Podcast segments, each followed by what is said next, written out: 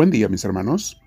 Bienvenidos a nuestros 10 minutos diarios con Dios, con misioneros del amor de Dios. Hoy comenzaremos con un eh, mini curso nuevo que tiene que ver con cuando la gente te traiciona, te falla. De hecho, así se llama, ¿qué hacer cuando me han traicionado? Vamos a meditar en un momento más sobre esto, pero antes nos preparamos. Siéntate en un lugar tranquilo, espalda recta, hombros relajados y cuello también. Comenzamos a respirar profundo con mucha paz. A invitar al Espíritu Santo, pedirle Espíritu Divino, ven a mí, te lo pido. Dame tu paz, Señor, porque a veces no la tengo. Dame tu luz, porque a veces no sé qué hacer en la vida. Dame tu guía para tomar el camino correcto. Y en la oración, por supuesto, de manera especial, Señor, te lo pido. Bendito sea, Señor. Me pongo en tu presencia. Te pido, Espíritu Divino, que me tomes tú, que me guíes tú, que me hagas orar tú. Bendito sea, Señor Dios nuestro. Me quedo contigo, Señor. Mis hermanos, vamos a meditar, como les decía, sobre este mini curso, este tema que se llama ¿Qué hacer cuando me han traicionado o me han rompido el corazón? Para aquellos que a veces se distraen con simplerías, el participio del verbo romper puede ser roto o rompido. Es más común últimamente usar la palabra roto, pero para que no se me confundan, las dos son correctas, ¿ok? Y porque hay gente que se distrae con cosas eh, que no tienen nada que ver con la oración. Y vamos a meditar sobre esto. Miren, pocas cosas duelen más en las relaciones humanas que cuando una persona en la que tú confiabas te traiciona. Se siente uno de lo peor. Y mientras más cercana estaba a tu corazón esa persona, más te duele. Si te lastima una persona que está lejana o una persona que no quiere, que no te quiere, pues eso no te sorprende. Pero cuando lo hace alguien en quien tú confiabas o a quien tú amas, eso sí te destroza, te rompe el corazón. ¿Qué puedo hacer en estas circunstancias? Bueno, escuchemos el ejemplo en la Biblia de un joven que precisamente fue gravemente traicionado por sus mismos hermanos. Y lo hicieron por celos y por envidia. Lo querían matar primero y terminaron vendiéndolo como un esclavo para que se lo llevaran por el resto de sus días a que fuera un esclavo. Ya sabes de quién estoy hablando, de José el Soñador, en el libro del Génesis, capítulo 37. Vamos a leer en ese capítulo del versículo 23 al 28. Dice así.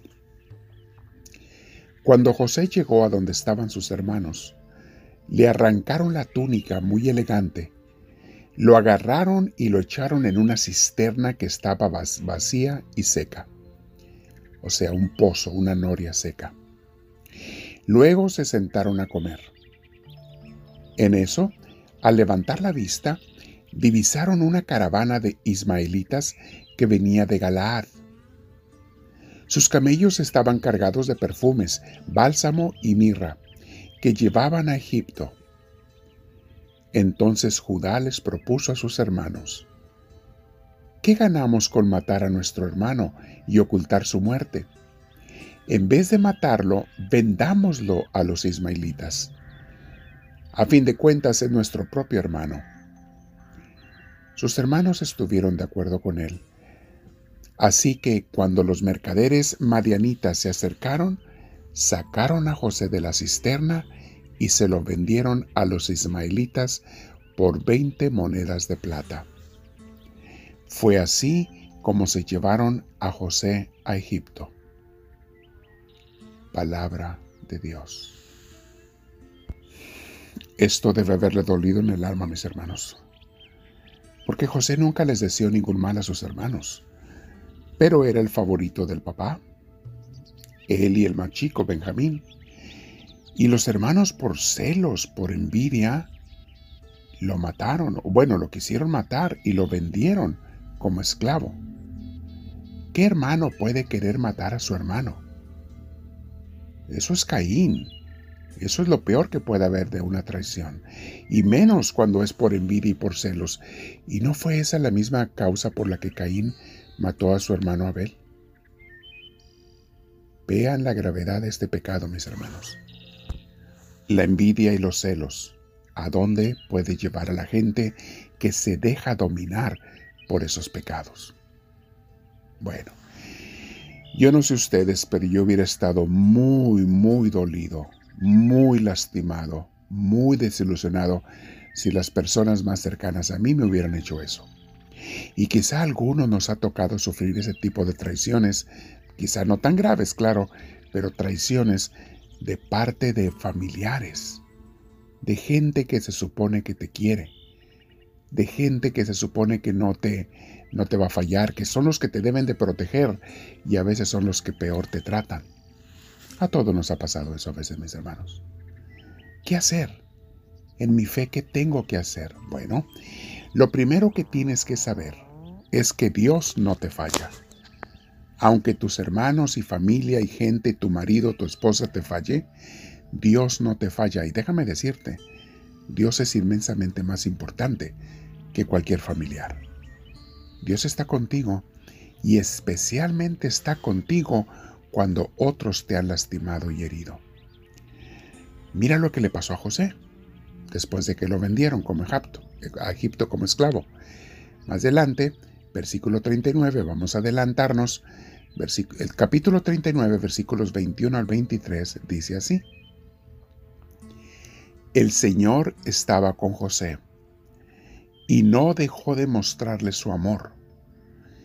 Hizo que se ganara la confianza del guardia de la cárcel, el cual puso a José a cargo de todos los prisioneros y de todo lo que allí se hacía. Como el Señor estaba con José y hacía prosperar todo lo que él hacía, el guardia de la cárcel no se preocupaba de nada de lo que le dejaba en sus manos a José palabra de Dios. A José no se le acabaron sus tragedias cuando lo vendieron de Egipto.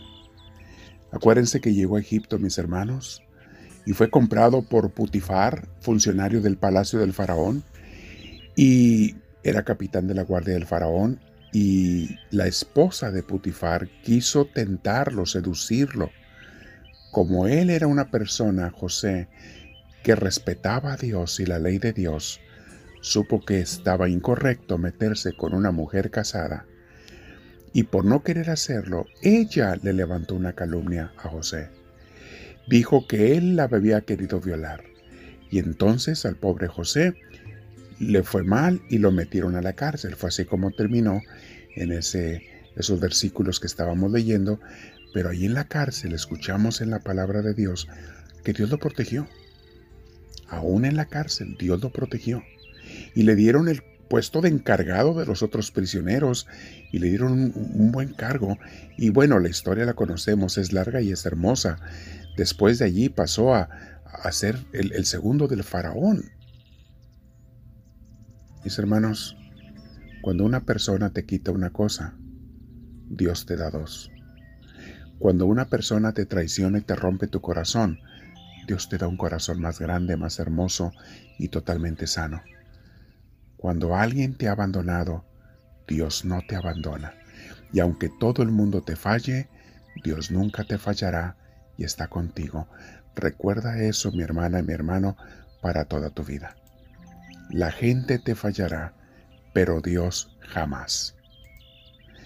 Hoy me quedo en oración contigo, mi Dios, y quiero que me libres también de rencores y corajes si acaso los tengo con gente que me ha rompido el corazón. Te pido que me libres, Señor que me purifiques. Me quedo en oración contigo y te digo, háblame Señor, que tu siervo te escucha.